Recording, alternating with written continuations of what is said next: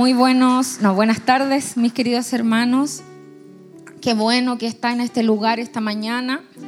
Qué bueno que llegó a adorar al Señor. Yo siempre le, le digo a los hermanos cuán importante es preparar un ambiente para la palabra del Señor. Una cosa es llegar y sentarse a la mesa. Y está bien pero otras llegar antes, ¿no es cierto?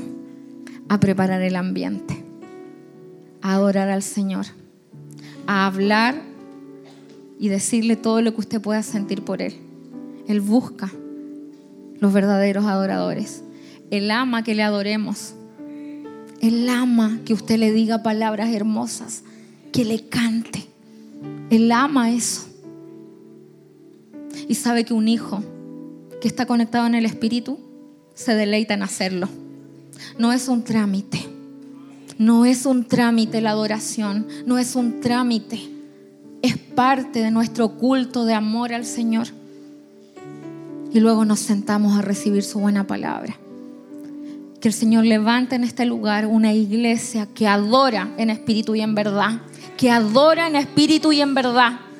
Que ama adorar, ama entregarle esta primera parte al Señor. Cantarle que el Señor levante en este lugar una iglesia adoradora. Que no solo se venga a sentar a comer, mi hermano. El Señor quiere que maduremos. Y nos ha estado hablando de eso. El Señor quiere que crezcamos. Y parte de crecer es entender esto que hacemos acá. ¿Por qué venimos a este lugar? Esto no es un club social. Es un club social. Es profundo lo que hacemos acá. Es profético lo que hacemos acá. Porque cuando usted está cantando, usted está declarando, está soltando palabras, está profetizando. Abba, tu amor nunca falla, siempre me abraza. Usted está profetizando que papá no falla, que papá lo abraza. Usted esa palabra la está haciendo vida en usted y cuando está en el día de la prueba, usted dice, mi papá no falla. Porque finalmente lo que cantamos, ¿sabe qué es? Es la palabra de Dios con melodías. Eso es lo que hacemos. Si tenemos ese entendimiento, vamos a valorar, vamos a valorar la parte de la adoración, que es parte de nuestro culto. ¿Usted está de acuerdo con eso? Debemos estar de acuerdo con eso para que este lugar se encienda. El cielo escucha la adoración de sus hijos. Cosas pasan mi esposo lo, ha enseñado en otras oportunidades, que lo que pasa en el trono de Dios y los ancianos y todo lo que hay en, este, en esta adoración que aparece en Apocalipsis, habla de adoración, habla de arpas. El Señor ama la adoración. Y si Él la ama, y yo quiero amar lo que Él ama, amo la adoración. ¿No es cierto? Gloria a Dios por eso. Eh, hoy día intentaré, intentaré en el nombre de Jesús, terminar eh, una palabra que he estado entregando acá en la congregación hace algunas semanas. He estado predicando acerca de las etapas del desarrollo y procesos del crecimiento de un hijo de Dios. Las etapas que tenemos desde que nacemos en Cristo hasta que empezamos a desarrollarnos, a meternos en procesos que nos hacen madurar y alcanzar un nivel, una estatura que es la que el Padre anhela en su corazón para nosotros. Y he estado ya predicando en dos oportunidades anteriores, esta es la tercera parte de, esta palabra. Eh, voy, a, voy a leer ahí para que se siente porque regularmente a mí se me olvida que usted está de pie y yo me embalo y después me di cuenta que pasó mucho rato. Entonces, vaya conmigo a Efesios 4. Este es el texto central que, he tomado para todas estas partes. Si usted no ha estado en alguna de esas reuniones, escúchela, están ahí en, internet para que también le, esto que hoy día yo voy a entregar em, le calce todo y, pueda entenderlo con mayor, em, con mayor entendimiento. Dice así Efesios 4, versículo 1. Yo pues yo pues, preso en el Señor, os ruego que andéis como es digno de la vocación con que fuisteis llamados. Le pregunto, ¿usted fue llamado? Usted fue llamado, mi hermano. Usted y yo fuimos llamados a una esperanza gloriosa. Esto no tiene que ver, y se lo pongo como base, no tiene que ver con que usted esté trabajando como pastor, como maestro, como evangelista. Esto tiene que ver con que todo hijo de Dios fue llamado a una esperanza de gloria. Usted y yo. Y para aquellos que fuimos llamados, aquí el apóstol Pablo dice, yo ruego, está orando pero este ruego es algo profundo, algo desde las vísceras de adentro. Yo ruego, yo ruego que anden como es digno de la vocación con que fuiste llamado. O sea que hay un modelo, hay una forma correcta de caminar en este llamado que usted y yo tenemos. Esto no es, mi querido, esto no es a nuestra manera. De acuerdo a las escrituras, no es a mi forma, no es como a mí me gusta el reino es tan ordenado que nuestro Padre dejó establecido todo. Es tan fácil como leerlo, procesarlo, entenderlo para llevar fruto. Después dice, con toda humildad, o sea, aquí pone algo, un precedente, deben ser humildes aquellos que fueron llamados.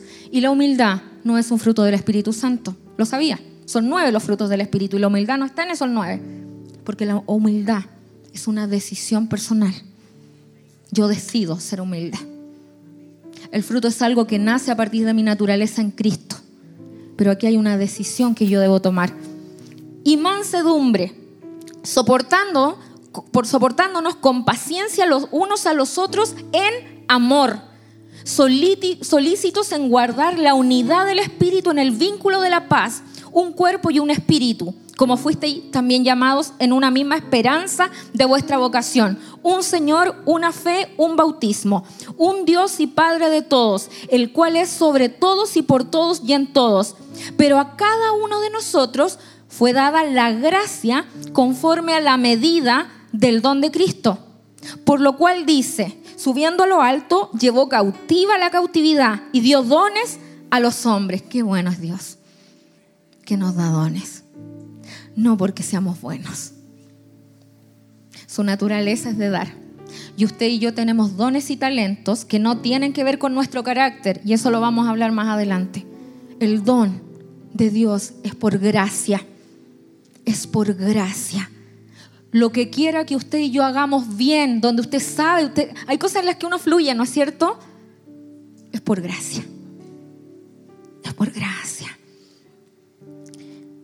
Y eso de que subió, ¿qué es? Sino que también había descendido primero a las partes más bajas de la tierra. El que descendió es el mismo que también subió por encima de todos los cielos para llenarlo todo. Y él mismo constituyó a unos apóstoles, a otros profetas, a otros evangelistas, a otros pastores y maestros, a fin de que, este es el propósito de los dones dentro de la iglesia, no es para que yo esté en un afiche, no es para que sea mega reconocida, no tiene que ver con eso, aquí dice clarito. Si su Biblia es la misma que la mía, dice esto. Dice, a fin de perfeccionar a los santos para la obra del ministerio, para la edificación del cuerpo de Cristo. Es tremendamente importante edificarnos. Eso que usted porta, que es un regalo de Dios, ese don hermoso que tiene, es para que usted lo ministre a otros y lo edifique. Ese es el fin principal. Hasta que todos lleguemos. Y esto es hermoso. ¿Sabe por qué? Porque nuestro Dios es inclusivo. No sé si le suena esa palabra. Es inclusivo. Es inclusivo. Hasta que todos lleguemos a la unidad de la fe todos. Aquí no hay acepción de personas. Usted, yo, los que nacieron en el Evangelio, los que lo conocimos después, todos. Dice, hasta que todos lleguemos a la unidad de la fe y del conocimiento del Hijo de Dios. Es imposible tener unidad si no conocemos a Dios. A un varón perfecto, a la medida de la estatura de la plenitud de Cristo. ¿Para qué? Para que ya no seamos niños fluctuantes llevados por doquiera de viento de doctrina, por estratagema de hombres que para engañar emplean con astucia las artimañas del error. Tome asiento, mi hermano. ¿Esa es la hora la que está ahí? Sí. Intentaré, mi hermano, ah, mire, yo le reconozco que soy un poco dispersa. Los que son mis íntimos lo saben, ¿no es cierto? Entonces voy a tratar de hacerlo rápido para terminar hoy día y voy a hacer un resumen de las dos otras prédicas anteriores muy cortito para introducir, porque puede ser que usted no haya estado en algunas de esas dos prédicas y, quiero eh, que entienda, porque hoy día debería ser la tercera y última parte. Cuando nosotros leemos este Efesios 4 del 1 al 14, nosotros podemos ver qué? Podemos ver una, una porción de lo que el Señor demanda de usted y de mí. ¿Y qué demanda? Mire, dice, andemos como en digno, se nos demanda humildad, mansedumbre, soportarnos con paciencia en amor, guardar la unidad del Espíritu en el vínculo de la paz, se nos demanda tener esperanza, se nos manda ser perfeccionados, o sea, eso quiere decir dejarnos perfeccionar, se nos demanda que conozcamos al Hijo de Dios, se nos demanda madurez, se nos pide llegar a una medida, a una estatura, se nos demanda seguir la verdad en amor, se nos demanda crecer. Todo eso dice este Efesios 4. Y también dice algo, lo que no se espera de nosotros. ¿Y qué dice de lo que no se espera de nosotros? Dice, para que ya no sean niños. O sea, aquí está diciendo, yo espero esto de ti y lo que no espero es esto. Yo no espero que sigas siendo niño fluctuante. O sea, arriba, abajo, un día quiero, mañana no quiero, un día voy a la iglesia, el otro día no, un día me río de una talla en doble sentido, el otro día no, porque el Señor está diciendo aquí, sé de una línea. Eso es lo que demando de ti. Eso es madurez. Esto demando de ti, que no seas más niño.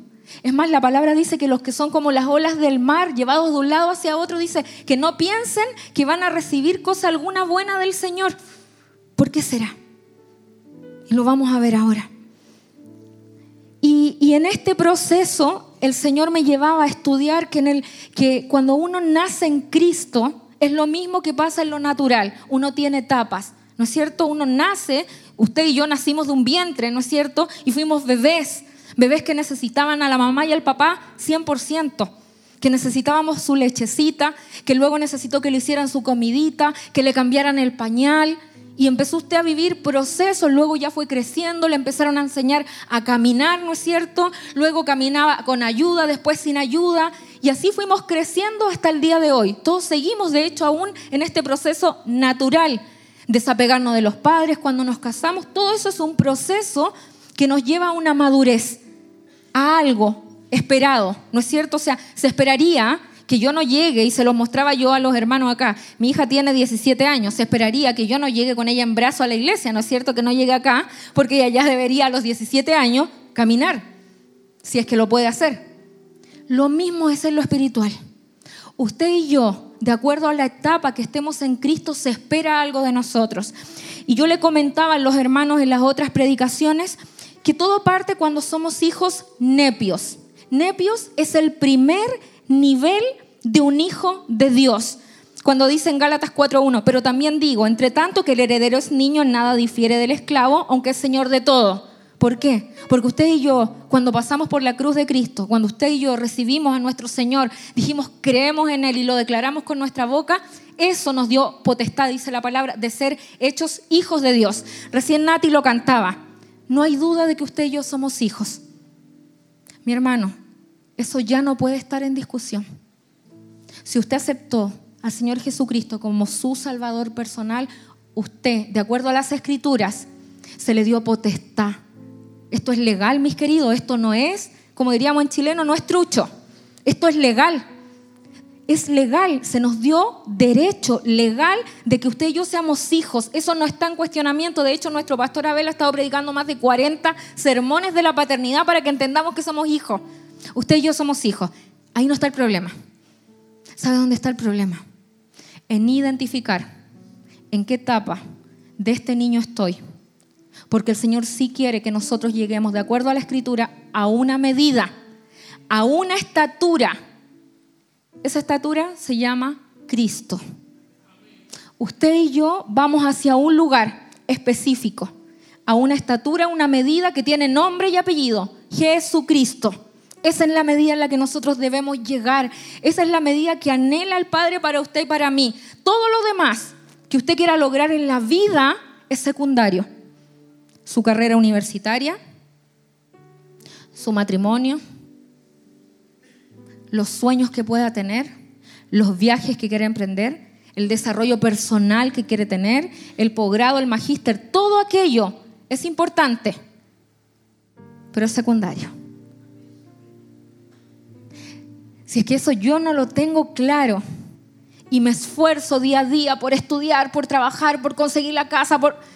pero no me esfuerzo de la misma manera por parecerme más a Cristo, algo anda mal. Y debemos reflexionar, parar, decir, a ver, ¿cómo están mis prioridades? ¿A qué le dedico más tiempo? Es ilegal que esté 12 horas en el trabajo y no le dedique una hora del día a mi Señor. Es ilegal. Es ilegal. Y esa primera etapa es un hijo nepio, un hijo pequeño que necesita a su papá. ¿Y cómo, y cómo lo veíamos acá en, digamos, dentro de la congregación? Son personas que no saben hablar. El bebé no sabe hablar, ¿no es cierto? Personas que no saben hablar, que aún no disciernen lo que es bueno, lo que es malo. Los niñitos se llevan toda la boca, les decía yo a los hermanos. Todos se llevan a la boca los bebés, ¿no es cierto? En lo espiritual pasa lo mismo, gente que no sabe discernir lo que es bueno y lo que es malo, no saben discernir lo que escuchan, no, son capaces de parar una, conversación de algo específico, porque dígame que no le pasa esto y yo espero en Dios que así sea. Cuando sale algo por nuestra boca que usted sabe que sabe, que es de nepio, que es inmaduro, el Espíritu Santo redarguye inmediatamente. ¿Le ha pasado? Espero que le pase y yo declaro que le pase. Redarguye al Espíritu Santo. Te dice, esto que está saliendo de tu boca, no, no está alineado, no es parte de mi corazón, calla. Y usted vuelve en sí. Dice, wow, perdóname Señor. Pero a un niño no le pasa eso. Un niño lo conversa una vez, dos veces, tres veces, y lo mismo. Y la misma murmuración. Y habla de las personas cuando no están presentes y es un continuo. Porque diferencia esto, mi hermano, nos podemos equivocar, pero otra cosa es que eso sea un hábito en mi vida. Hay cosas que se transforman en un hábito en nuestra vida, que las hago de continuo, porque sí nos vamos a equivocar. Va a estar ese día malo en donde nos equivocamos, donde hablamos más de la cuenta, donde escuchamos algo que no teníamos que escuchar, donde miramos algo que no debíamos mirar. Va a pasar, es parte del proceso pero que el Espíritu Santo nos redarguye inmediatamente, nos encamine, pero que eso no se transforme en un hábito en nuestra vida. Eso ya es peligroso. El hábito es el peligroso. Yo les hablaba a los hermanos que un nepio literalmente no tiene el poder del habla. Denota que es un niño pequeño, una mente sencilla, gente que no es profunda en el Señor. Gente que vino al culto, escuchó la palabra y se fue a su casa pero no fue guiada por el Espíritu a seguir buscando y escudriñando en aquello que el Señor le soltó ese día. Y se quedan con lo que está encima. Pero ¿qué pasa? Que no anotan. Porque a veces la memoria nos falla. A veces hay palabras que el Señor nos suelta y uno la tiene que anotar porque es muy frágil nuestra mente. ¿Qué pasa en el día malo? No hay, como no hay profundidad, caemos. Yo les hablaba que esa era la primera etapa de un, hijo nepio, que se ofenden fácilmente, gente que se enoja porque el pastor no lo saludó, porque no lo llamó, o porque después lo abraza mucho y el pastor es abrazón. Y, y, en realidad uno no tiene cómo dejarlos contentos. Es que pidieron cooperación ahora para el Coffee Con, ¿será y hasta cuándo? No entendiendo que esto es del reino y que es mejor dar que recibir y que está en una casa de pan donde Vive Jehová que no miente. Que en este lugar las cosas se hacen bien, hermano. Se lo digo de verdad. Estoy aquí en esta casa desde que eran ocho personas y nunca he visto un corazón incorrecto en esa área. Pero eso, hermano, es que porque ya están pidiendo y se ofenden por todo. No tienen discernimiento espiritual. Su lenguaje, su juicio y su criterio no están alineados al corazón de Dios. Y luego yo le decía a los hermanos que venían, mire, estoy revisando la... y luego el paidón, que es la segunda etapa. El paidón ya está un poquito más crecido, ¿no es cierto? Ya puede empezar a hacer algunas cosas solo, pero aún así no puede ser independiente, porque aún necesita a su papá. Yo le decía a los hermanos que son personas que no tienen sujeta su lengua, porque ya saben hablar, pero no la tienen sujeta. Son personas de doble ánimo. Son amigos del mundo, coquetean con las cosas del mundo, coquetean con la música del mundo, miran a la que no es su esposa, miran al que no es su esposo. Miran cosas en internet que no les convienen. Y a veces son tan, cosas tan sencillas, mi hermano. No todo lo que aparece en Netflix es bueno. Y alimenta mi vida porque usted siempre, mi querido, siempre tenga esto en consideración. Todo lo que nosotros podamos ver, todo lo que nosotros podamos oír, todo lo que salga por nosotros, todo es comida, es alimento, nos estamos alimentando. La pregunta es, ¿de qué nos estamos alimentando? Y ahí es donde estos no disciernen y comen lo que sea. Yo le había dicho a los hermanos en, un, en, una prédica anterior que no sé si usted alguna vez ha visto el veneno de ratón que parecen unos dulces. Y los que son de esta edad lo van a tomar y se lo van a comer sin saber que es veneno, porque no disciernen. Cuando terminé la prédica se me acercó una hermana y me dijo, yo fui una de esas, cuando chica me comí una trampa de ratón porque... Y, lo veía tan tangible el ejemplo, y eso pasa niños espirituales que no disciernen lo que están comiendo y por no discernir lo que están comiendo, caen. Se equivocan. Hablan lo que no tenían que hablar. Todo producto de lo que se alimentaron. Y eso es lo que hablé hasta la semana pasada. Véalo, insisto, porque traté de resumir mucho. Y hoy día voy con la tercera etapa que es el tecnón. Este hijo, usted sabe que en la cultura judía a los 12 años de edad, a los 12 años marcaba algo en los niños. O sea, los dos, de los 12 en adelante marcaba algo. Y los tecnón parten en esta edad, de los 12 años hacia adelante, hasta que el papá vea que está listo para administrar los negocios, para recibir la herencia. Y eso va a depender porque el papá es el que va a decidir cuándo pasa a la siguiente etapa. Pero cuando, cuando vemos una etapa de tecnón, en esta etapa, en lo espiritual, se desarrolla muy evidentemente con dones y talentos. Gente que se empieza a desarrollar, que usted ve sus dones y sus talentos y empieza a ver de manera tangible, wow, mira cómo predica, mira cómo hace, wow, mira cómo canta, mira cómo el Señor lo usa en el consejo. Y usted empieza en esta etapa ya a evidenciar los dones y los talentos, porque aprenden con facilidad. Logran adquirir mucho conocimiento al extremo de creer saberlo todo. Con su carisma le es fácil hablar bien y llegar a las personas, pero su madurez hace que ese conocimiento sea más un asunto de ego y orgullo. O sea, en esta etapa, lo que más predomina en nuestro corazón es hacer las cosas por ego y orgullo. Porque estamos aprendiendo fácilmente. Se nos dan las cosas prontamente. Yo le voy a explicar un ejemplo de este tipo de persona. Yo tengo una sobrinita. Pongo el ejemplo de ella porque mi hija ya está grande, pero tengo una sobrinita. Y hace como un mes atrás mi hermana nos pasó a nuestra sobrinita para que la cuidáramos por un día. Y le teníamos que hacer la comidita. Y, y yo nunca había tenido una sobrina, es mi primera sobrina, tengo solo una hija. Y la amamos con mi esposo, con Javita, mi hija. La amamos porque es nuestra única sobrina y es preciosa y es como un amor. Yo nunca había sentido ese amor porque solo tenía una hija. Entonces es un amor muy similar a eso. Es tremendo. Los que son tíos lo deben saber. Y nos lleva al amparito y cuidándola súper. O sea, la, que no sabía caer, que así parece. Entre los tres hermanos nos íbamos uno, pero ahí ya intentábamos.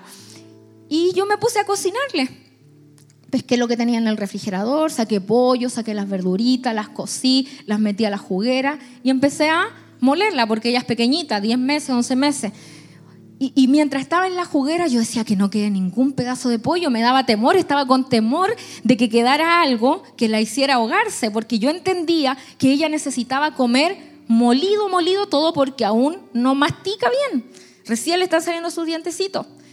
Y todo esto, mientras yo lo hacía, el Señor me decía, es porque la amas. La amas tanto que le estás dando de comer lo que ella necesita, no lo que a ti te gustaría darle, porque yo en el refrigerador tenía muchas otras cosas, caviar y todas esas cosas que tiene nuestro refrigerador, ¿no es cierto, mi amor? Todas esas cosas que, que acostumbramos comprar. ¿ah? No, tenía más cosas, ¿no es cierto? Tenía carne, tenía un montón de otras cosas que yo podría haberle dado y que eran buenas, porque era comida. Pero ella necesitaba, de acuerdo a lo que mi hermana me había dicho, verduras verdes con una proteína. Y yo le hice verduras verdes con una proteína. Y eso le di porque era lo que ella necesitaba. Y el Señor me decía esto. Y mientras yo estudiaba esta palabra lo podía entender así, cuando hacemos las cosas por orgullo o por ego. Un tecnón tiene conocimiento, pero no sabe discernir lo que la gente necesita. Y por su orgullo y por su ego va a soltar todo lo que tiene. Porque en el, fin último no es edificar la vida de la otra persona. Porque aún no entra en la etapa de amar al prójimo profundamente. Porque yo, ¿por qué le di esa comida a mi sobrinita? Porque la amo y no le daría otra cosa aunque yo la tuviera. Y lo mismo es lo espiritual. Un tecnón no, no es capaz de discernir porque no ama y eso es grave. Sabe que yo mientras estudiaba todas estas etapas veía que tecnón era la que más me asustaba. De todas las, de todas las etapas anteriores, las otras dos, esta, porque aquí ya hay conciencia. Aquí ya hay conciencia. Entonces, en esta etapa, como se aprende tanto, por eso cuidado, mi hermano Está hermoso que tengamos hambre por el Señor. De verdad, yo sé que Él lo anhela, que usted estudie las escrituras, que venga a la escuela de formación ministerial, si puede entrar al instituto bíblico, hágalo, buscar al Señor en su hogar, leer libros, pero disierna lo que está comiendo. Y cuando también el Señor le ponga por delante a alguien, disierna lo que usted le va a hablar. Hay cosas que nos vamos a tener que quedar callados. Hay cosas que vamos a tener que callar. Pero eso pasa cuando uno ama. Cuando uno ama con todo el corazón al prójimo. Y el Espíritu Santo le revela y le dice, esto es lo que él necesita. No necesita todo tu conocimiento aprendido en tus libros y tus horas de estudio. No necesita eso. Necesita esto específico. Y usted suelta eso específico. Y sabe que esa comida le va a hacer bien. Mi hermano, yo he visto caer gente porque le dieron de comer lo que no debían comer. Y es muy triste, es muy triste. Un tecnón no tiene ese discernimiento. Y, mientras estudiaba esta palabra me iba a Primera de Corintios 14. Usted después léalo en su casa, del 1 al 25, es bien largo, pero sacaba algunos versículos de esto, porque aquí Pablo está exhortando a la iglesia de los Corintios, los está exhortando con respecto al don de lenguas y el don de profecía, y está posicionando estos dos dones y está diciendo, es mejor que tengan el don de profecía, y, los inquieta que está buenísimo que tengan el don de lenguas, pero hay algunos que no van a entender, y finalmente lo que él le, le quería decir es, edifiquen, edifiquen, ¿qué sacan con hacer tantas cosas si no están edificando? Y si bien estaba hablando específicamente de este don de lenguas y de profecía, yo también interpretaba que tenía que ver con esto justamente. Mire lo que dice en el 9, dice, porque les dice que, tengan cuidado, que sean ordenados con el don de lengua y le dice, lo mismo ocurre con ustedes. Si hablan a la gente con palabras que no entienden, ¿cómo podrían saber lo que ustedes dicen? Sería igual que hablarle al viento.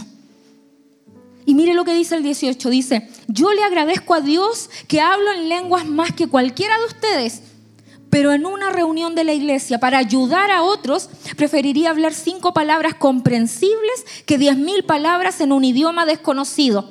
Amados hermanos, no sean infantiles en su comprensión de estas cosas, sean inocentes, como bebés en cuanto a la maldad, pero maduros en la comprensión de asuntos como estos.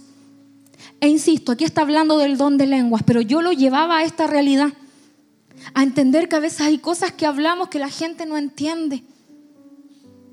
Mi querido, a usted no le serviría que yo aquí me pare y le hable con tecnicismo y con palabras mega profundas que ni siquiera yo entienda quizás porque son aprendidas. Lo que usted necesita es una impartición de Cristo y eso a veces es tan sencillo.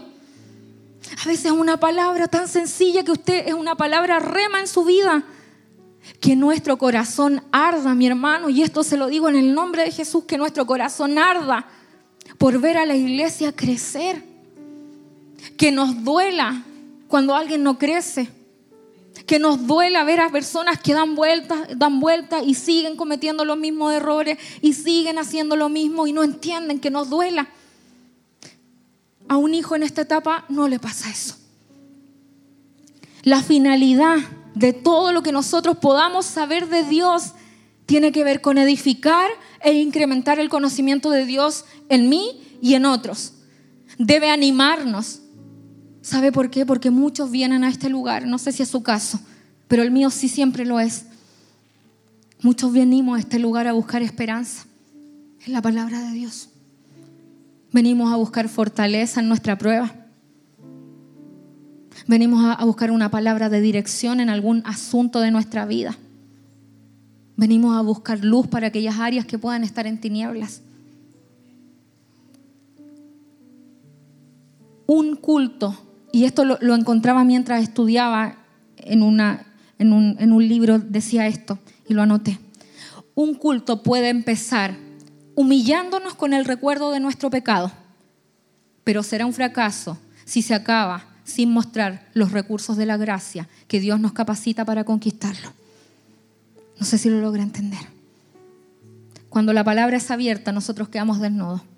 Y eso a veces es humillante para uno mismo, sin que nadie lo sepa. Uno dice, wow, eso me falta, eso no lo tengo. Pero si, la, si, si esta palabra terminara con esa condenación sobre nuestra vida, es un fracaso. Porque la palabra de Dios, como dice, es una buena noticia es una buena noticia. Nos va a confrontar, nos va a disciplinar, nos va a limpiar, nos va a pegar en el ego muchas veces, nos va a hacer decir, eso estoy mal, nos va a confrontar, pero debe siempre terminar con el mensaje de esperanza, o si no, fracasamos. Porque a eso vino Cristo. No vino a hacernos sentir culpables, vino a a confrontarnos para que nosotros nos arrepintamos y cambiemos nuestra manera de vivir y vivamos en plenitud, en esta esperanza de gloria. Yo siempre digo, es una esperanza de gloria a la que nos llamó. Eso es bueno. Eso es bueno porque si así se entendiera afuera, la gente vendría corriendo a nuestros templos porque esto es bueno. Es bueno lo que nos espera. Es bueno. Debe confortar Mire lo que dice Isaías 61:3. A todos los que se lamentan en Israel les daré una corona de belleza en lugar de cenizas, una gozosa bendición en lugar de luto, una festiva alabanza en lugar de desesperación. Ellos en su justicia serán como grandes robles que el Señor ha plantado para su propia gloria. Usted y yo somos plantados para la gloria de Dios y eso es bueno. Eso es bueno. Mire, un hijo en esta etapa debe ser entrenado en el servicio a Dios. Mire lo que dice Lucas 22. Después comenzaron a discutir quién sería el más importante entre ellos. Estos son los discípulos. Comenzaron a, ¿se lo imagina usted discutiendo? Jesús le dijo, en este mundo los reyes y los grandes hombres tratan a su pueblo con prepotencia. Sin embargo, son llamados amigos del pueblo. Pero entre ustedes, entre nosotros, dice, será diferente. El más importante de ustedes debe tomar el puesto más bajo y el líder debe ser como un sirviente. ¿Quién es, ¿Quién es más importante? ¿El que se sienta a la mesa o el que sirve? El que se sienta a la mesa, por supuesto. Pero en este caso, en el reino, no. No pues yo estoy entre ustedes como uno que sirve.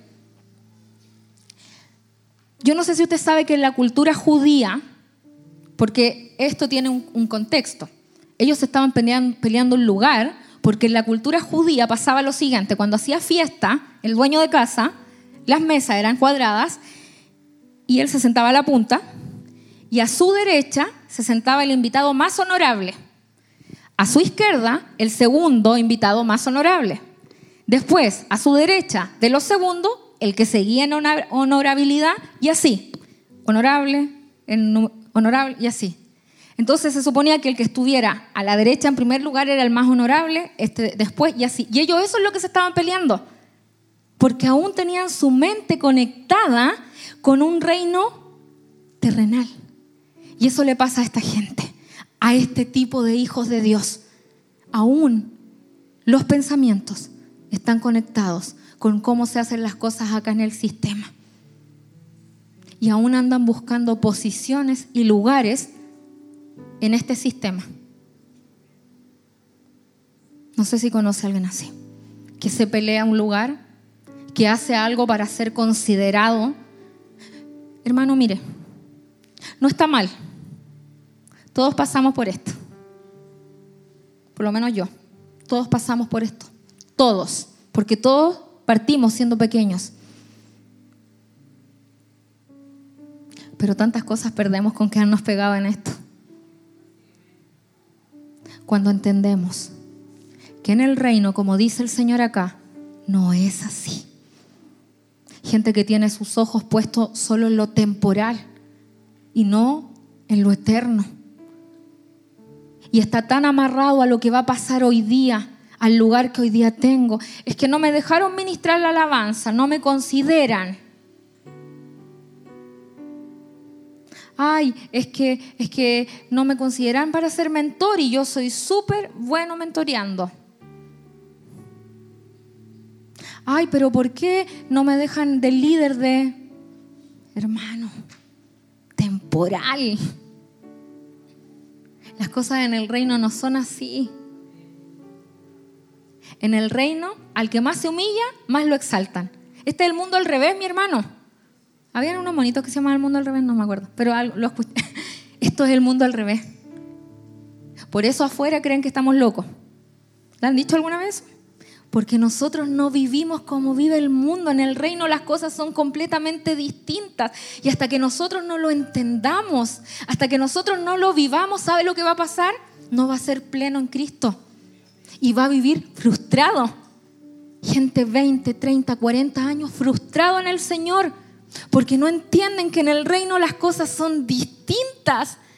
No son como en el mundo. En el mundo usted postula un trabajo y le ven qué profesión tiene, dónde, en qué universidad estudió, qué posgrado tiene y usted va calificando de acuerdo a esas cosas que usted ha hecho y se ha perfeccionado. En el reino no es así. En el reino el Señor mira el corazón. En el reino el Señor mira que usted tenga debilidades, pero las someta a sus pies y reconozca en su presencia que hay cosas que nos cuestan y cuando reconocemos en su presencia que hay cosas que nos cuestan, hermano, todos nosotros tenemos áreas de nuestra vida que nos cuestan. Pero sabe lo que ama ver el Señor, un corazón contrito y humillado y diciéndole, Señor, esto me cuesta, pero yo quiero, quiero parecerme a ti. Señor, me cuesta ser determinado en esto, pero no importa, persevero, estoy, avanzo, no me quedo atrás. Si hoy día me sentía mal, no importa. Le digo, como decía David, bendice alma mía Jehová y usted toma el cuerpo y lo lleva al templo y lo lleva a la escuela de formación. Y, y si usted ve que se está haciendo algo mal, usted levanta la voz en justicia, aunque a veces le cueste. Eso espera el Señor de nosotros. Pero una persona en esta etapa no lo, no lo comprende. Es más, mire, en este mismo versículo, cuando seguimos leyendo, dice, ustedes han estado conmigo durante mis tiempos de prueba. Así les dice Jesús cuando se están peleando. ¿Por quién iba a aquel lado? Así como mi padre me concedió un reino, porque ellos estaban peleando por un reino terrenal, yo ahora les concedo derecho de comer y beber a mi mesa en mi reino. Y se sentarán sobre tronos y juzgarán a las doce tribus de Israel. Mire lo tremendo que le soltó a los apóstoles. Y yo le digo, mi hermano, cuando usted pone su mirada en las cosas eternas y no se conforma con lo que están viendo sus ojos, créame que cuando llegue ese bendito día, que Cristo venga por su iglesia, usted y yo vamos a estar en una mesa hermosa. Es que no se compara nada de esta tierra. Nada de lo que acá podamos conseguir, mi hermano. Nada, ni títulos, ni posiciones, ni honra de los hombres. Nada se compara a sentarnos a la mesa en el día que venga Jesucristo por su iglesia. Yo no sé si usted anhela eso. Anhela que Él venga, se lo lleve, nos vista de lino fino y nos sienta a la mesa como su amada, como su esposa. Eso es glorioso. Y nosotros deberíamos arder por eso, más que por las cosas que vemos acá.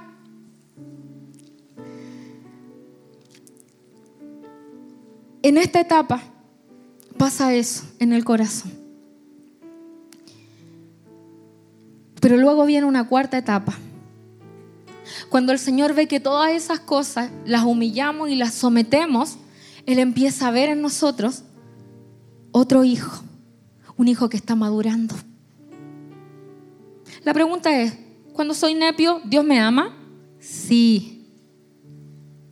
Cuando soy paidón, ¿Dios me ama? Sí, porque soy su hijo. Cuando soy tecnón, ¿Dios me ama? Sí, y me cubre y me abraza y me da lo que necesito. Eso no está en juego. Pero mire lo que pasa cuando pasamos a esta cuarta etapa, que es el hijo huíos. En esta etapa se nos habla de un hijo maduro. En la cultura judía el padre reconocía en su hijo la capacidad y madurez para hacerse cargo de sus negocios y recibir su herencia. Yo no sé cuántos puedan estar ya en esta etapa, en donde el Señor les ha dado honra. Y los ha puesto en lugares de honra, reconociendo que no la merecemos.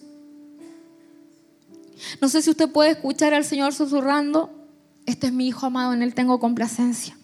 Ese es un hijo huíos. Gálatas 4 dice, pero también digo, entre tanto que el heredero es niño, nada difiere del esclavo, aunque es señor de todo sino que está bajo tutores y cuidadores hasta el tiempo señalado por el Padre. Y aquí el Señor marca ese tiempo señalado y se termina. Y parte este otro tiempo. No sé si usted se recuerda que Jesús partió su ministerio a los 30 años. Mire lo que dice Mateo 3:16. Y Jesús, después que fue bautizado, subió del agua y aquí los cielos le fueron abiertos y vio al Espíritu de Dios que descendía como paloma y venía sobre él.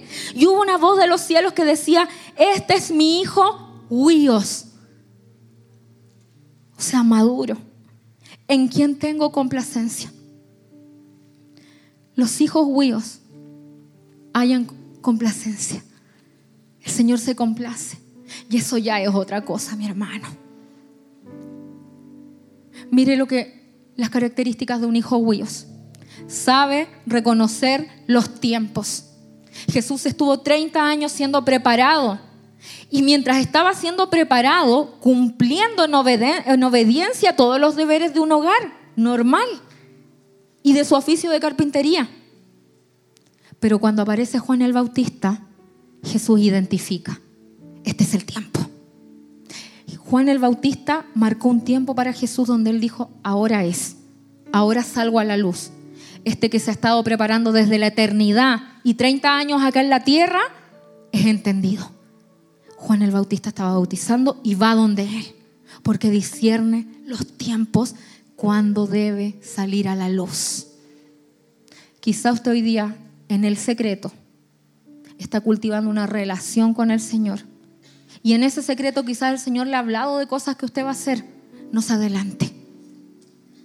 Él conoce nuestra casa y llega a golpear. Él sabe su número de departamento. Él lo sabe. Usted siga haciendo lo que tiene que hacer como lo hizo Jesús, porque eso hace un hijo huíos. No se afana por ser prontamente conocido. No se afana por ser prontamente llamado o exaltado. No se afana en eso. Hay un minuto en que entiende que ese proceso en el secreto es relevante para cuando aparezca Juan el Bautista. No sé quién será su Juan Bautista. Y aparece. Y sale a la luz. Solo aquellos que son capaces de esperar en obediencia, sin transgredir los tiempos, preparándose muchas veces en silencio, son los que están preparados para manifestar el llamamiento asignado por el Padre. No todos pueden manifestar el llamamiento en el mismo tiempo. Usted tiene un llamamiento, eso está claro, pero a veces no se puede manifestar justamente por esto, por nuestra inmadurez. Pero cuando ya somos este tipo de hijos, discernimos los tiempos.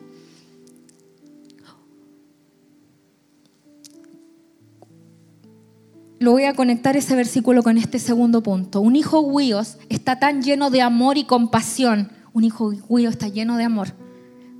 A diferencia de lo que decía adelante. Este está lleno de amor y compasión. Y en ese amor y compasión en el que está, del que está lleno, es el que le hace romper contradicciones. Esto me lo hablaba en la mañana el Señor, no lo había notado antes. Y cuando me lo hablaba, wow, me quebrantaba, hermano. ¿Sabe por qué nunca había pensado esto? No sé si usted quizás ya lo estudió, pero yo se lo voy a contar ahora. Mientras estaba escribiendo esto, estudiaba esto específico. ¿Quiénes son los que se bautizan? ¿Quién es una persona que se bautiza? ¿Por qué nos bautizamos? ¿Qué pasa en el bautismo? Hay que ser pecador para bautizarse, ¿no es cierto? Porque limpia los pecados, ¿no es cierto? La vieja vida se va y salimos del agua en esta nueva vida. Le pregunto, ¿por qué Jesús se bautizó? ¿Qué pecado necesitaba él meter al agua y salir? Si la palabra nos dice. ¿Por qué lo hace? Lo hace por amor y compasión, para mostrarnos su empatía con la humanidad, su empatía con nosotros los pecadores. Él no teniendo mancha, no teniendo ninguna mancha, Él decide entrar a las aguas para que nosotros viéramos. Un judío, hermano, esto no lo hacían. Él marca un precedente. Él estaba lleno de la gloria de Dios, era judío, no había pecado en él y se mete a las aguas. Porque un hijo huíos entiende que debe darse por completo por otros y negarse. Hermano, no sé si usted lo sabe lo que significa negarse. Yo lo veo en el pastor Abel. Y ahora lo estamos aprendiendo nosotros con mi esposo. Pero yo lo veo en los pastores negar tiempo de familia por otras personas, por amar a otras personas. Hacer consejerías donde usted saca todo lo que tiene porque anhela que la otra persona reciba algo y cambie su vida y conozca al Señor. Viajar. Renunciar a un trabajo donde quizás económicamente nos iba mejor que estando acá trabajando a tiempo completo el Señor. Pero ¿por qué uno lo hace? Porque sabe que sabe que nada de eso tiene valor. Pero de verdad, hermano, no tiene ningún valor al lado de conocer a Cristo y hacérselo conocer a otros. Es que no, no hay nada mayor a eso a ver que una vida es transformada, a ver que llega un matrimonio destruido y la palabra empieza a edificar, los, empieza a confrontar y se ordenan. Un hijo huido hace eso. Eso hizo Jesús. Por amor y compasión a usted y a mí. Eso que hizo fue profético al meterse al agua, porque nos estaba avisando lo que se venía después que era en una cruz. Entró al agua como muestra de que él sí estaba dispuesto a hacer todo lo que el papá le decía y poner su vida por otros. A veces vemos el evento del bautismo como algo wow, pero es muerte también. Porque ahí él estaba diciendo, sí, papá, yo lo hago. Yo quiero ponerme por otros. Eso hizo en el bautismo porque él no tenía nada que ser perdonado, qué nueva vida, pero lo hizo por amor, por compasión a usted y a mí. Y eso hace un hijo huío, se niega por otros, calla por otros. Lo que Jesús hizo al entrar a las aguas era identificarse con los pecadores, con usted y conmigo. Se identificó con todos aquellos a los que ha venido a salvar él estaba hablando de lo que iba o lo que venía. Un hijo huíos no mira a los pecadores de lejos, sino más bien empatiza, no con el pecado, pero con la persona.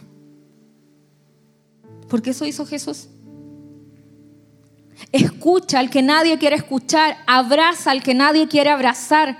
Hermano, no tengamos prejuicios con la gente. No tengamos prejuicios.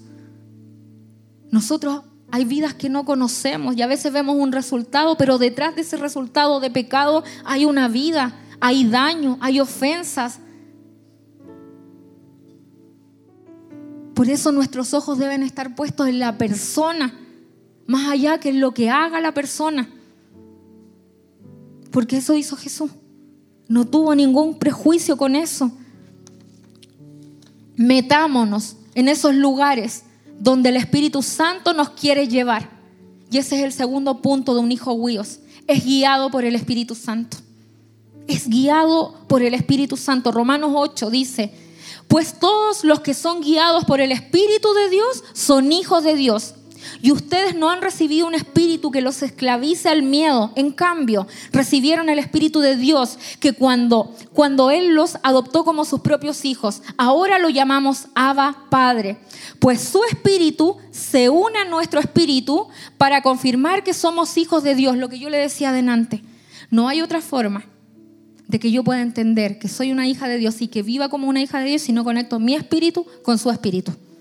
Por eso algunos siguen viviendo como huérfanos, porque intentan conectar su alma con el Espíritu de Dios y no es compatible. Esto es espíritu con espíritu. Así que, así que como somos sus hijos, también somos sus herederos. De hecho, somos herederos junto con Cristo de la gloria de Dios. Pero si vamos a participar de su gloria, también debemos participar de su sufrimiento. Un hijo huyo se entiende esto que tiene beneficios en Dios, pero que también hay un padecimiento, que también hay un precio que hay que pagar, que también hay una renuncia, que también hay cosas que deben morir en nosotros. Esto es lo que hace un hijo maduro. No vive solo de beneficios de Dios. Cuando recién llegamos al Señor se nos presenta y está súper bien. Dios te ama, Dios te va a restaurar. Y ese es el primer mensaje está bien porque no lo podemos entender de otra forma. Cuando a mí me, me, me, hablaron del Señor las primeras veces, que era Celeste la que habló, habló mi vida del Señor, ella solo me hablaba este Jesús hermoso, que ama, que sana, que perdona. Y mi, mi primer tiempo solo me alimenté de eso. Está bien. Pero cuando entramos en esta etapa, yo ya debo entender que hay un padecimiento no sé cuál es el suyo, cada uno debe saber cuál es, cada uno debe saber cuál es su renuncia, qué cosas debo soltar, a qué cosas debo negarme, cuáles son mis concupiscencias, qué es lo que me lleva a pecar frecuentemente. Hay una concupiscencia con la que luchamos, cada uno de nosotros con algo distinto, algunas luchan, algunos luchan con la mentira, con el ego, con la fornicación, con el adulterio, con la pornografía. No sé cuál es su lucha. Pero cuando estamos en esta etapa, eso es consciente. Y yo tengo claridad de cuál es mi área de debilidad. ¿Y por qué la venzo? Porque soy consciente y ando apercibida. Entonces, ya sé que la debilidad es hablar mal de la gente. Entonces, como sé que esa es mi área, debo identificar las conversaciones que estoy teniendo porque el enemigo me va a hacer caer en eso. Quizás mi debilidad es la fornicación. Identifico si me gusta una niña, si le gusta un niño. ¿Qué pasos ha percibido? Un hijo huíos tiene conciencia de esto. Y no cae porque está tan consciente y su espíritu está tan alineado al espíritu de Dios que se fortalece en sus debilidades. Porque eso hace el Señor, se fortalece en nuestras debilidades. ¿Por qué dice la palabra eso? Porque usted y yo tenemos debilidades, no se sienta mal si las tiene, las tenemos. Si lo importante acá es que esa debilidad se someta a los pies del Señor para que Él se haga fuerte en esa debilidad. Mire lo que sigue diciendo el versículo, dice, sin embargo, lo que ahora sufrimos no es nada comparado con la gloria que Él nos revelará más adelante pues toda la creación espera con anhelo el día futuro en que Dios revelará quiénes son verdaderamente sus hijos. O sea, quiere decir que va a llegar un minuto en que también se va a revelar los que no son verdaderamente sus hijos. Eso va a pasar. Va a llegar un minuto en el que se revelará quiénes son verdaderamente sus hijos. Eso es fuerte, mi hermano. Seamos de estos, de estos, de este versículo 19. Y mire lo que dice. Que cuando Él revele quiénes son verdaderamente sus hijos, mire cómo continúa el versículo, dice, contra su propia voluntad. Porque Él no quisiera eso. Contra su propia voluntad. Toda la creación quedó sujeta a la maldición de Dios. Sin embargo, con gran esperanza, la creación espera el día en que será liberada de la muerte y la descomposición y se unirá a la gloria de los hijos de Dios. ¿Sabe qué, mi hermano? Cuando yo veo esto de que, de que Jesús es llevado por el Espíritu al desierto, porque usted se recuerda que la palabra dice que fue llevado por el Espíritu para ser tentado al desierto. Y yo le preguntaba al Señor, Señor, ¿por qué haces eso? Lo llevaste para que fuera tentado por el diablo. Y él me decía, porque un hijo huíos no va a doblar sus rodillas. Por eso está capacitado para que yo lo mande a un lugar donde es tentado, porque yo sé a quién mando. Está tan fuerte, tan claro que no va a caer por eso, mi hermano, no se meta en lugares donde usted va a ser vulnerable y va a caer. Yo se lo contaba a los hermanos en, en la clase. Yo estudié teatro en la universidad y cuando conocí al Señor yo estaba estudiando teatro y tuve que congelar mi estudio en ese minuto y sin que nadie me lo dijera, el puro Espíritu Santo nomás, yo sé que ahora yo lo entiendo después de 14 años. ¿Sabe que yo me alejé de todos mis mi ambiente de teatro, de todo, de mi, tenía amigos, amigas, de todo lo que yo hacía con ellos. Mi vida eran ellos porque estábamos en la universidad, trabajábamos juntos, mi vida era eso. Y me alejé, ¿sabe por qué? Porque yo decía, si yo me sigo juntando con ellos, voy a seguir haciendo lo mismo que hacía en ese ambiente, hablando lo mismo que hablan, tomando lo mismo que toman, fumando lo mismo, o sea, todo lo que ese ambiente tenía y que yo estaba inmersa en ese ambiente. Y yo con el poquito entendimiento que tenía en ese tiempo dije, yo me tengo que salir de ahí porque no estoy fuerte, voy a, si, sigo ahí caigo. Y un año me alejé completamente porque no tenía que primero fortalecerme. Y yo ahora lo entiendo, ahora recién lo entiendo. Pero yo le digo a usted, hay ambientes donde usted cree que puede hablar de la palabra de Dios, pero ese lugar se lo va a comer a usted por no estar tan fortalecido. Uno debe identificar, uno debe identificar dónde se puede ir a meter de acuerdo a qué, a la madurez. Si usted es un hijo huíos, métase donde sea, no le entran balas.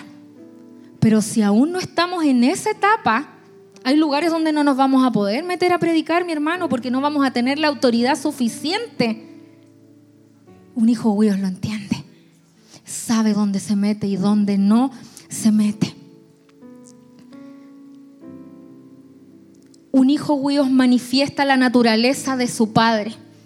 Juan 5:19 dice, les digo la verdad, el hijo no puede hacer nada por su propia cuenta, solo hace lo que ve al padre hacer. Todo lo que el padre hace, también lo hace el hijo. Un hijo siempre va a manifestar la naturaleza de su papá. ¿Y sabe? Para conocer cuál es la naturaleza de mi papá, yo me debo ir a las escrituras y ver quién es mi papá. Debo conectarme en el Espíritu para manifestar esta naturaleza. Eso hace un hijo huío. Manifiesta la naturaleza de su papá, porque mire lo que dice Juan 8:44. Pues ustedes son hijos de su padre el diablo y les encanta hacer las cosas malvadas que él hace. Él ha sido asesino desde el principio y siempre ha odiado la verdad, porque en él no hay verdad. Cuando miente, actúa de acuerdo con su naturaleza, porque es mentiroso y es el padre de la mentira. ¿Quién es mi papá? Si yo soy una persona mentirosa, si yo no soy una persona que manifiesta las obras de este papá el diablo, atención, ¿quién es nuestro papá? Porque mi naturaleza va a manifestar quién es mi papá. Cuando uno está en esta etapa de huíos, deberíamos ya manifestar la paternidad del Padre Dios. Sabe que en lo natural un niño pequeño, y yo lo veo, no sé si aquí hay profesoras, pero los niños en el colegio manifiestan algo y lo que manifiestan es la naturaleza de sus papás terrenales, porque aún no tienen conocimiento del Dios Padre. Y es tan evidente a veces cuando uno ve a los niños, uno ve a los padres reflejados en los niños, porque es natural que pase eso. Un hijo huío ya se da cuenta de esto y manifiesta la naturaleza de su papá. Y llegamos al quinto y último. Yo antes pensaba que esto era lo máximo, porque aquí Jesús ya empezó en su ministerio, pero hay un quinto y último y que es el Hijo Teleios. El Hijo Teleios es nuestro fin. Es cuando ya alcanzamos la plenitud.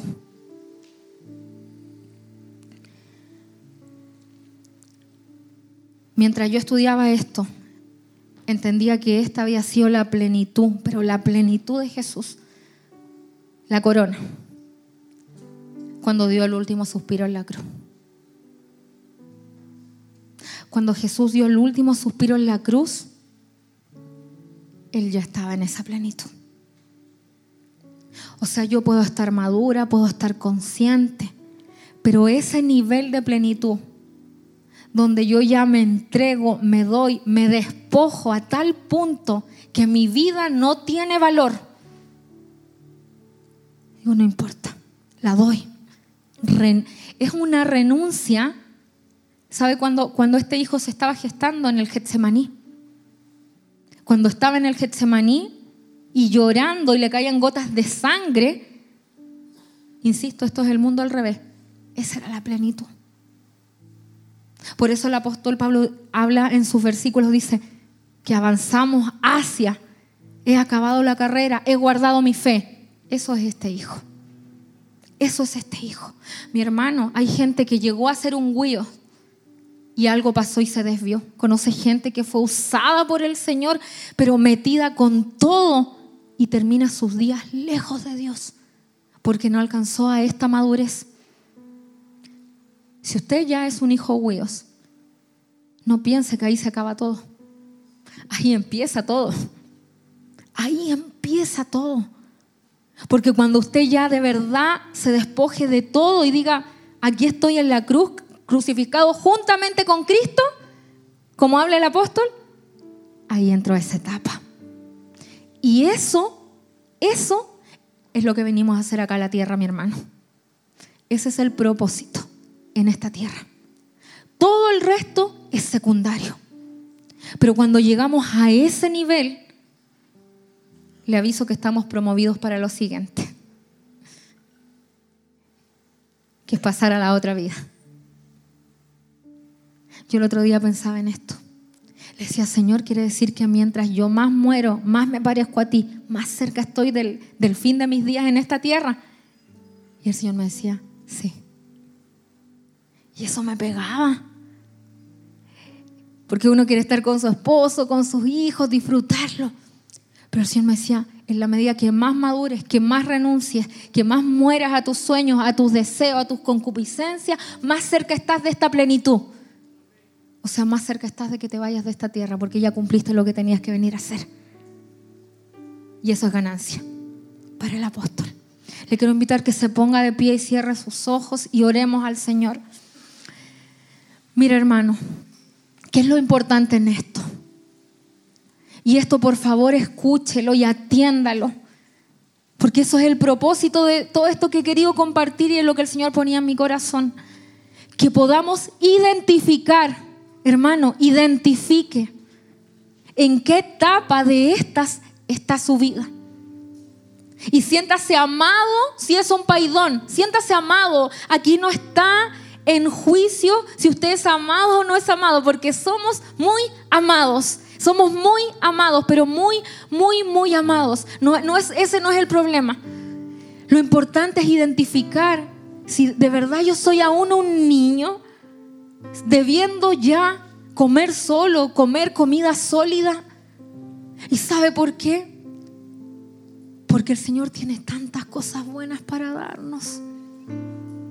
Hermano, el Señor tiene tantas cosas buenas para darle a usted y a mí. Tiene tesoros hermosos, pero que no todos pueden administrar, que no todos pueden vivir por no estar maduros. Y quizás se va a tener que conformar con lechecita, haciendo que el Señor quiere sentarlo a la mesa y ponerle un trozo de carne, comida sólida para que usted disfrute. No está mal la otra comida. ¿Cuántos han comido carne asada del amado? Ah, no, de cualquiera, rica. ¿Cuántos han comido un, Ya. ¿Es buena? Verlo en lo espiritual. Las cosas del reino son buenas, son buenas. Y usted y yo ya no somos esclavos para seguir amarrados en etapas de niño. Somos libres para poder hacer lo que el papá quiere que usted y yo hagamos. Papito amado, en esta hora te doy gracias, papá por revelarnos tu palabra. Señor, gracias porque nos, nos, estás inquietando. Dígale ahí al Señor en su puesto, dígale, papá, perdón si he estado estacionado en una etapa de mi vida, siendo que tú me has entregado todo para que yo crezca, Señor. Desde esta hora, Señor, entendemos y nos metemos en un tiempo, en, en, una profundidad de tu corazón en donde entendemos cuál es tu buena voluntad para nuestra vida, Señor. Nos despojamos de aquellas cosas que nos hacen estar detenidos. Soltamos aquellas amistades que no nos hacen bien. Soltamos aquellas conversaciones que no nos edifican. Soltamos, Señor, heridas que hay en nuestro corazón que nos han impedido ser sanos, Señor. Y entendemos que en hay libertad, que ya no somos esclavos, somos hijos tuyos, hijos llamados a un propósito eterno en ti, Señor. Te amamos, te amamos, Señor, y te necesitamos. Espíritu Santo, Espíritu Santo, que habitas en nosotros. Espíritu Santo, amonéstanos, inquiétanos, redargúyenos y guíanos a toda justicia y a toda verdad para entrar en lo nuevo que el Padre tiene para nuestra vida, en todo